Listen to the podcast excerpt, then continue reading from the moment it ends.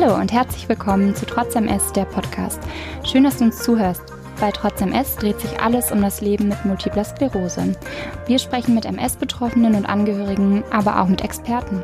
Gemeinsam beleuchten wir die unterschiedlichen Facetten von MS, der Krankheit mit den tausend Gesichtern.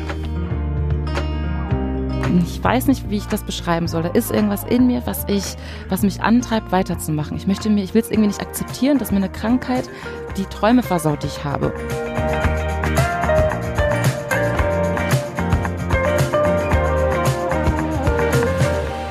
Hallo zusammen, heute ist es soweit. Wir starten mit unserer allerersten Folge von Trotzdem ist der Podcast. Wir freuen uns total und sind mega gespannt auf all die tollen Menschen, die wir ähm, in baldiger Zukunft bei uns hier zu Gast haben werden. Und äh, bevor wir starten, möchten wir euch aber die beiden Stimmen, die euch hier demnächst durchführen werden, ein bisschen näher bringen. Das sind einmal die liebe Ronja. Hallo zusammen. Und ich. Ähm, ich bin Ricarda. Ich bin schon seit Ende 2017 Teil des Trotzdem S-Teams. Das heißt, ich durfte quasi von Anfang an mit dabei sein und habe schon total viel spannende Aktionen äh, mit Trotzdem S erleben dürfen und habe unglaublich tolle Menschen kennengelernt, die ähm, ihr Leben mit der Erkrankung ganz großartig meistern und werde das jetzt hier im Podcast fortsetzen. Genau, und ich bin Ronja, bin jetzt ganz neu dabei, aber verfolge die Aktion von Trotzdem S natürlich schon ganz lang und freue mich total jetzt auch ähm, im Rahmen dieses Podcasts Teil des Trotzdem S-Teams zu sein. Ähm, die meisten von euch kennen wahrscheinlich die Trotzdem S-Website und unsere Social-Media-Auftritte auf Facebook und Instagram. Und jetzt gibt es uns eben auch als Podcast. Und in diesem Podcast werden wir ganz viele interessante Gäste einladen, die von ihrem Alltag mit MS erzählen und ihre persönlichen Erfahrungen mit uns teilen. Und damit wollen wir Betroffenen Mut machen, ihr Leben so zu gestalten, wie sie es möchten, eben trotz MS und ihre eigenen Wünsche und Vorstellungen auszuleben. Und wir wollen persönliche Geschichten erzählen und andere inspirieren, an ihren Träumen festzuhalten. Genau, und das ist auch schon eine super Überleitung zu unserem allerersten Gast. Ähm, denn auch sie folgt ihrem Traum trotz MS und lässt sich davon nicht unterkriegen. Heute bei uns ist nämlich die liebe Mo. Hallo. Genau. Die ähm, seit 2016 auf Instagram ähm, von ihrem Leben mit MS ähm, erzählt. Hat da einen Blog äh, eröffnet, der auch sehr, sehr erfolgreich ist. Aber da wird sie gleich noch ein bisschen was zu sagen. Hallo, ihr Lieben. Vielen Dank für die Einladung. Ich bin total gespannt, was wir hier heute erzählen werden. Wir freuen uns total, dass du unser erster Gast bist und sind mega gespannt, was du heute zu erzählen hast. Und wir dachten uns, damit unsere Zuhörer dich auch ein bisschen besser kennenlernen, starten wir direkt mal mit ein paar schnellen Entscheidungen. Mhm. Ich stelle dir jetzt ein paar Fragen und Alles du sollst dann? ganz spontan aus dem Bauch Alles heraus dann? antworten. Berge oder Meer? Meer. Hund oder Katze? Hund auf jeden Fall. Rucksack oder Koffer? Mhm, Koffer. Buch oder Hörbuch? Buch. Netflix oder Kino? Netflix. Pizza oder Pasta? Pizza. Haus oder Wohnung? Haus. Ja, cool, vielen Dank. Danke. Das äh, war schon sehr spannend. Dann fangen wir doch direkt mal mit dem Thema an, ähm, um das es natürlich bei Trotzdem es immer geht. Multiple Sklerose äh, ist auch ein Teil deines Lebens. Wie war das denn bei dir, als du die Diagnose bekommen hast? Wie alt warst du da? Mhm. Und äh, was hat das mit dir gemacht, als du erfahren hast, dass du jetzt mit dieser Erkrankung leben wirst? Mhm. Also ich hatte ähm, 2011 im Oktober meinen ersten Schub der MS. Da war der mein, mein Körper war halbseitig taub und ähm, habe dann nach einem halben Jahr die Diagnose MS gestellt bekommen. Das war Anfang 2012. Ich glaube, andere MSler wissen genaues Datum, wann sie die Diagnose hatten. Ich weiß das jetzt nicht zu 100 Prozent. Müsste so im Januar, Februar gewesen sein. Und das war ein ähm, Schicksalsschlag, den ich erstmal, ähm, ja, da war ich doch schockiert, als ich das gehört habe, dass ich MS habe. Ähm, genau, also es war zunächst erstmal ein Schock. Das glaube ich. Das ging aber ja doch relativ schnell, ein halbes Jahr zwischen dem ersten Schub und der Diagnose. Das ist ja auch mhm. durchaus üblich, dass das viel, viel länger dauert. Mhm. Bist du so schnell zum Arzt gegangen und hast äh, den Verdacht mhm. auch gehabt? Mhm. Also ich ähm, weiß, dass ich, als ich 13 war, ein, ich meine, dass das eine Sehnerventzündung war oder der erste Schub, den ich da hatte. Da war ich bei einer Augenärztin, die hat dann aber gar nicht an Multiple Sklerose gedacht. Ich war noch recht jung. Ich vermute mal, dass ich da schon MS hatte, weil man später Narbengewebe gefunden hat. Und das deutet eigentlich darauf hin, dass ich schon viel länger MS hatte ah. als äh, zu diesem Zeitraum. Und äh, geahnt habe ich ehrlich gesagt mh, hm, gar nichts. Also ich dachte mir, das sei irgendwie ein Nerv, der eingeklemmt sei. Es war erst die Hand, die taub war und das ist dann wirklich rüber wie so eine Welle, dass der ganz, die ganze Hälfte komplett taub war. Ich konnte zwischen warm und kalt in keinster Weise unterscheiden. Okay. Und was hast du nach der Diagnose, also als du erfahren hast, dass du MS hast, mhm. gemacht? Hast du jemanden angerufen oder warst du für dich? Und wie hast du die ersten Stunden, sage ich mal, nach der mhm. Diagnosestellung erlebt? Also ich muss sagen, ich hatte, ähm, ich war im Krankenhaus mit meiner Mutter. Meine Mutter hat mich begleitet. Ich war zu dem Zeitraum 22, 23 müsste ich gewesen sein. Genau, und dann saßen wir im Wartezimmer. Die Ärztin, Neurologin schaute mich an. Gut, wir nennen das Kind jetzt beim Namen. Seitdem hasse ich diesen Einleitungssatz mit diesem Kind beim Namen nennen. Und äh, sie meinte, es ist Multiple Sklerose. Ich am Wein, meine Mutter Hände am Kopf schlagen. Und äh, guckte mich an und fragte mich, das kommt von die Haarfarbe, die du gemacht hast in deinem Kopf, als du noch ein Teenager warst. Und ich so, Gottes Willen, ich am Lachen, am Weinen, ich konnte mich nicht entscheiden. Die Neurologin ebenso. Es war eine ganz komische Situation. Eigentlich ist man da ja am Weinen, aber weil ich jetzt auch lachen musste, habe ich das, glaube ich, auch ein bisschen anders aufgenommen mhm. und wollte ein bisschen stark machen und habe mich ein bisschen zusammengerissen. Ich glaube, ich habe das auch nicht wahrhaben wollen. Bin dann danach in die Bibliothek total banal, also eigentlich total doof im Nachhinein. Aber ich wollte es einfach nicht wahrhaben. Bin Mama, okay, geh du mal nach Hause oder zur Arbeit, ich muss jetzt irgendwie was anderes machen. Und sie hat schon gemerkt, dass ich da jetzt erstmal alleine ähm, sein möchte. Genau. Und war in der Bibliothek, lesen oder gelernt habe ich nicht, saß dann erstmal da und ja. Also würdest du schon sagen, dass es in dem Moment ähm, im Arztgespräch gut war, noch jemanden bei dir zu haben, auch wenn du danach dann für dich sein wolltest? Definitiv. Also das war gerade, weil meine Mutter das Ganze nicht so ganz, ähm, ja, da so eine Lockerheit mit reingebracht hat, im Sinne von, sie hatte mich danach angeschaut natürlich geweint, schon verstanden, dass das nicht von den Haarfarben kommt, äh, mit den Läsionen im Gehirn, aber sie schaute mich an, wir schaffen das, wir machen das schon. Wir, ne, du bist nicht allein, wir kriegen das hin. Ne? Und das hat mir dann irgendwie so eine Ruhe gegeben, weil mein Vater auch ähm, einen Herzinfarkt hatte und wir hatten schon viele Schicksalsschläge in unserer Familie erlebt, so dass ich äh, mir dachte, irgendwie kriegen wir auch das hin. Also ähm, alleine sein wollte ich auf jeden Fall, aber zu dem Zeitraum habe ich mich dann doch gefreut, dass jemand an meiner Seite war. Wusstest du zu dem Zeitpunkt der Diagnosestellung denn eigentlich, was Multiple Sklerose ist oder wurde dir das dann erst erklärt? Mm, mir wurde das schon erklärt. Ich hatte also wir hatten damals, ich weiß nicht, ob, ähm, ich glaube, das hieß Blueprint, das Buch damals, was ich in der Schule gelesen habe. Da ging es um eine Komponistin, eine, Pia eine Pianistin, meine ich, ähm, genau, die hatte Multiple Sklerose und das war eine fiktive Geschichte, wo sie sich selbst geklont hat, damit sie ihrem Klon dann irgendwie nochmal dieses Talent des Klavierspielens beibringt. Und dann, dadurch hatte ich schon eine gewisse Ahnung, mhm. was Multiple Sklerose bedeutet. In einem Film wurde das aber richtig drastisch beschrieben. Das war eine sehr, sehr schwere Verlaufsform der Multiple Sklerose, so dass ich das auch direkt damit assoziiert habe. Also ich, der, der erste Satz war, glaube ich, auch, ähm, oh nein, ich will doch noch tanzen, ich will nicht im Rollstuhl landen. Hatte aber eigentlich im Nachhinein, also ich hatte nicht so die Ahnung, was das wirklich ist. Mhm. Das ist, glaube ich, auch, was du gerade ansprichst, ein Vorurteil, ähm, was Multiple Sklerose oder Menschen mit Multiple Sklerose oft begegnet. Mhm. Dieses, du endest im Rollstuhl. Und ähm, ich glaube, das ist gerade ähm, auch in unserer Kampagne trotz MS, aber dann auch in deinem Blog ganz wichtig, eben zu zeigen, dass es ähm, nicht der Regelfall ist mhm. und man äh, auch mit der Erkrankung eben seinen Träumen folgen kann. Und genau darüber berichtest du ja auch. Mhm. Mhm. Vielleicht magst Definitiv. du mal kurz erzählen, warum du überhaupt angefangen hast zu bloggen mhm. und ja, was so deine Motivation dahinter war?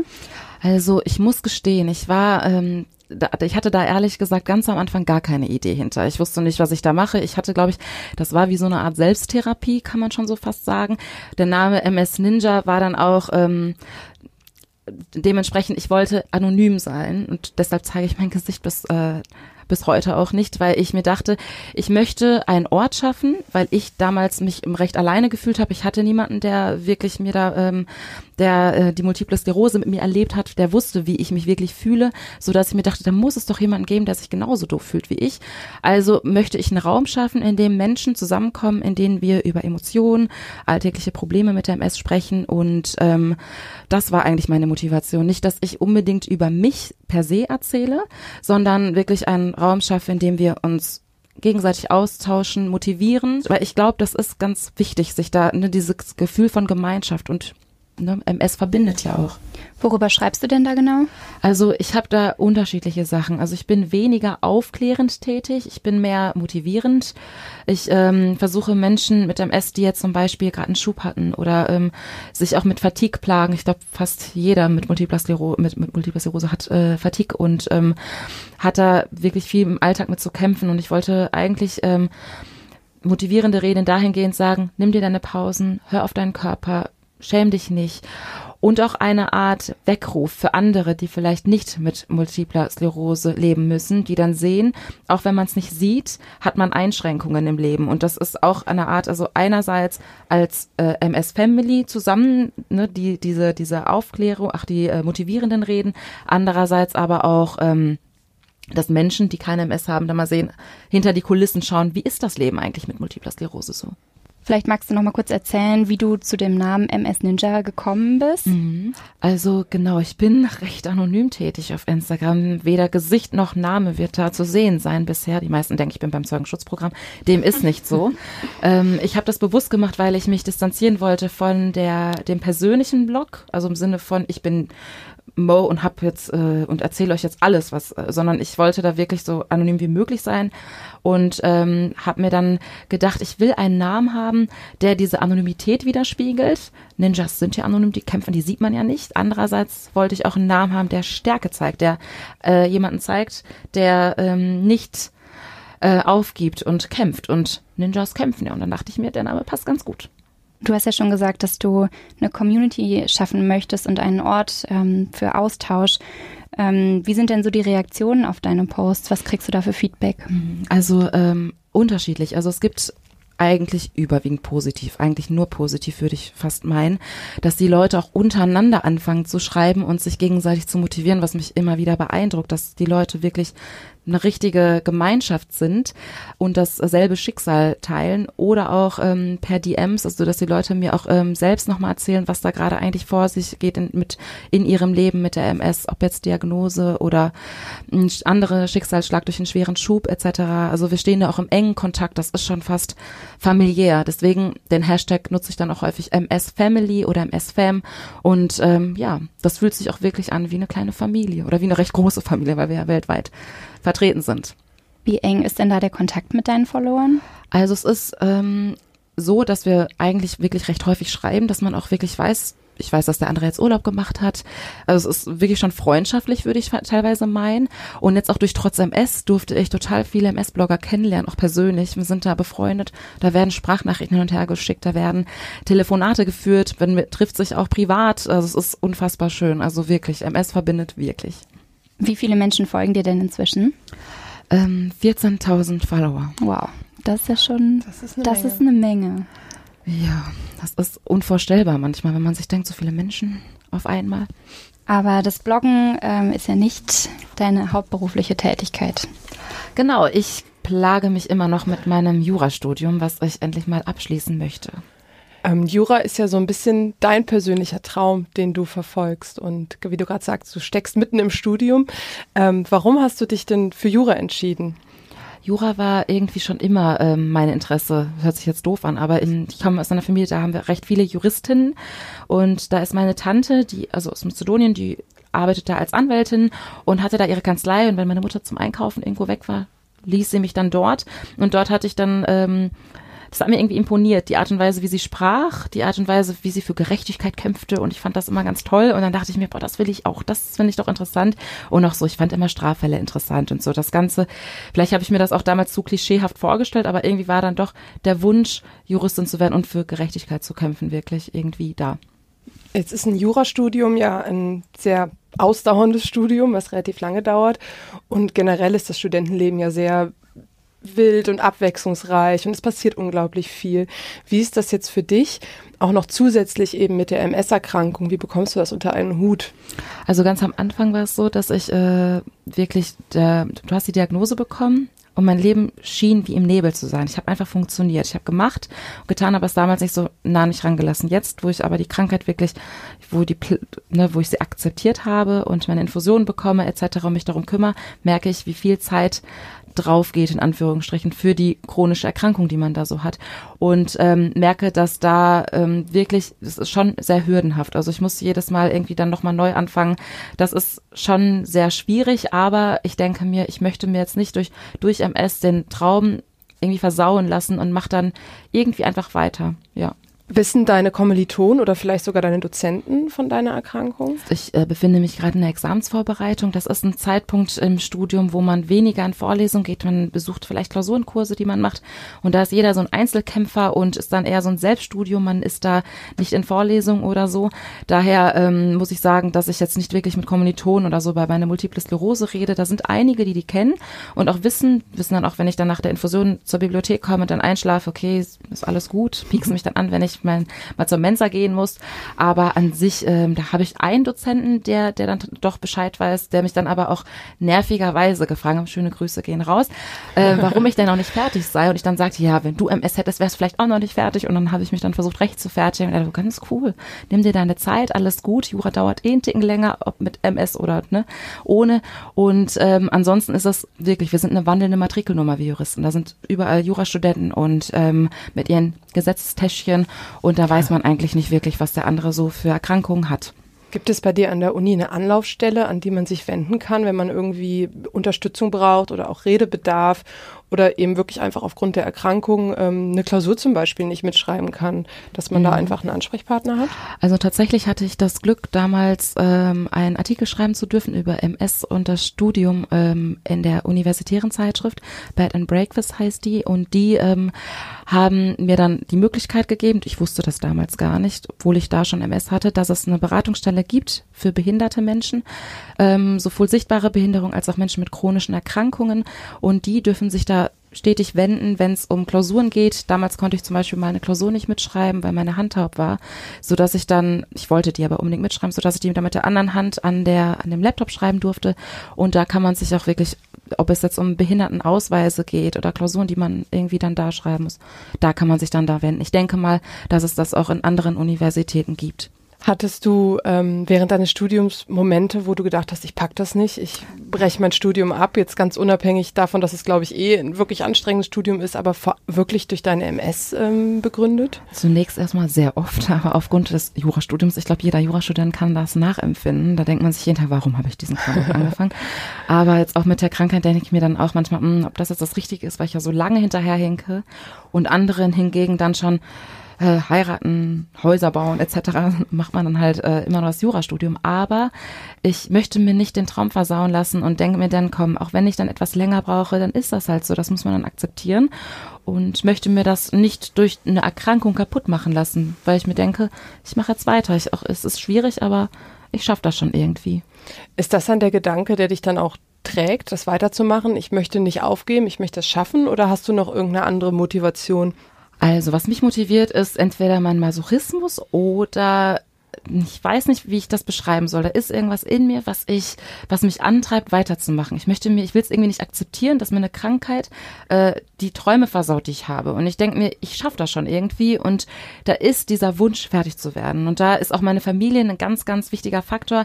Meine Mutter, meine Schwester und äh, mein Vater, alle drum und dran, die dann wirklich dabei sind und meine Mutter dann auch äh, meine ganze Familie angerufen hat gesagt hat, wir unterstützen sie jetzt und machen alle eine Ernährungsumstellung und so weiter und machen das irgendwie und genau und da kann ich einfach nicht aufgeben. Ich habe da so eine tolle Familie, da, da, da kommt das einfach nicht in Frage. Ich glaube, ich würde dann geschlagen werden, nein, um Gottes Willen, aber ich meine einfach nur, das äh, ist irgendwie in mir. Und nach dem Studium, welchen beruflichen Weg möchtest du da einschlagen? Welcher Traum kommt quasi nach dem Studium für dich? Also erstmal fertig werden, irgendwie dieses Staatsexamen bestehen. Äh, aber es gibt viele Berufsfelder, die mich im Jurastudium interessieren. Es gibt ähm, Strafverteidigung finde ich ultra interessant, aber auch der Beruf des Staatsanwalts. Ich finde viele Rechtsgebiete interessant. Deswegen, ich kann das jetzt nicht so konkret beantworten, aber ähm, irgendwas davon so in die Richtung. Also erstmal fertig werden und dann mal schauen. Ich habe auch die Hoffnung, dass ich im Rechtsreferendariat, also wenn das Studium fertig ist, beginnt man dann ein Rechtsreferendariat und dort habe ich die Hoffnung, dass ich ähm, schaue, welche, was denn genau das Richtige für mich ist. Was würdest du anderen Betroffenen ähm, mit auf den Weg geben wollen, die vielleicht gerade vor der Entscheidung stehen, ein Studium zu beginnen oder eine Ausbildung anzufangen oder auch irgendwo anders in ihrem Leben gerade an einem Punkt sind, wo sie sich überlegen, ähm, sich einen Traum zu trauen und den zu verfolgen? Was würdest du denen mit auf den Weg geben wollen? Ich hätte mir, glaube ich, damals geraten, mir noch mehr Zeit zu nehmen. Also ich hätte damals nicht so Hals über Kopf irgendwas versucht, sondern mir erstmal ein Semester oder zwei Semester Zeit zu nehmen, zu schauen, welche Therapiemöglichkeiten gibt es, was mache ich jetzt, was sind so meine ersten ersten Schritte. Ähm, wenn man jetzt aber die MS vor so einer Entscheidung äh, bekommt, würde ich ähm, mich jetzt nicht von davon einschüchtern lassen. Ich würde mir einfach nur ähm, klar machen, dass ich vielleicht länger brauche als andere, dass ich mich aber auch nicht mit anderen vergleichen brauche, weil letzten Endes soll sich auch niemand mit jemandem anderes vergleichen. Wir haben alle ganz unterschiedliche Stärken, ganz unterschiedliche Lebensweisen, ganz unterschiedliche Schicksalsschläge. Es gibt ja auch Dinge, die einen rausbringen aus dem Leben. Das kennen wir ja alle. Und daher würde ich sagen, einfach Zeit nehmen, ruhig sein und ähm, sich jetzt nicht allzu sehr verrückt machen. Man kann alles schaffen, ob jetzt trotz MS, also wirklich alles. Ich glaube auch, das ist ein ganz wichtiger Hinweis, den du da gibst, dass man ähm, egal ob jetzt eben mit MS oder ohne, sich, äh, sich traut, seinen Weg zu gehen und sich die Zeit nimmt, die man braucht. Und ähm, ja, finde ich super, dass du das machst und dass du hier auch so darüber sprichst und eben auch auf Instagram darüber sprichst und Leute daran teilhaben lässt. Ich glaube, das ist ganz wichtig, dass es da Leute gibt, die da ähm, einfach als, als, als positives Beispiel vorangehen. Vielen Dank. Das ist auch immer wieder für mich berührend zu sehen, was da passiert. Das ist äh, ganz ehrlich, manchmal habe ich das Gefühl, nicht ich motiviere sie, sondern sie motivieren mich, weil die Texte dann da drunter sind. Also manchmal schreiben sie dann gute Besserung, gut, äh, ist ein bisschen schwierig, aber in, in einem Sinne von diese schönen Worte, die da, so diese Freundschaft und so, das ist unfassbar. Also wirklich MS Family. Danke an euch. Jetzt haben wir ja schon über ganz viel gesprochen, über deinen Blog auf Instagram, über dein Studium und wir würden dich äh, zum Abschluss auch nochmal bitten wollen, dass du uns ein paar Sätze vervollständigst, mhm. die ich dir einfach vorgebe und gerne einfach spontan, was okay. dir in den Kopf kommt, ähm, einfach ja, sagen, was dir einfällt. Oh je.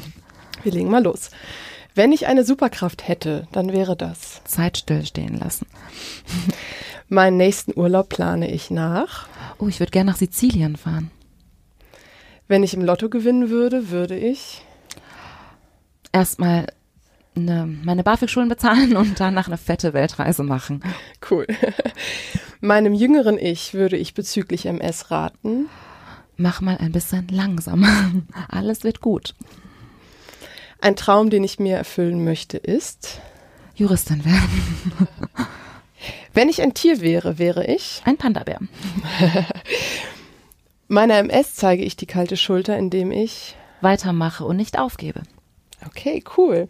Ähm, damit sind wir auch schon am Ende. Das ging unglaublich schnell und ähm, ich möchte ganz, ganz doll Danke sagen, dass du hier bei uns warst. Ich danke euch auch. Das war wirklich total toll, total Spaß gemacht. Ich danke euch, Mädels. Schön. Für uns auch. Du hast uns auf jeden Fall viele spannende Sachen erzählt und warst ein sehr guter erster Gast. Vielen lieben Dank. Es war mir eine Ehre, hier zu sein.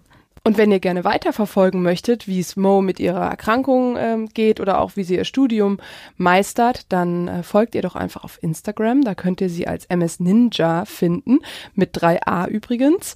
Und sie freut sich bestimmt, wenn ihr zu ihrer MS-Family hinzustoßt.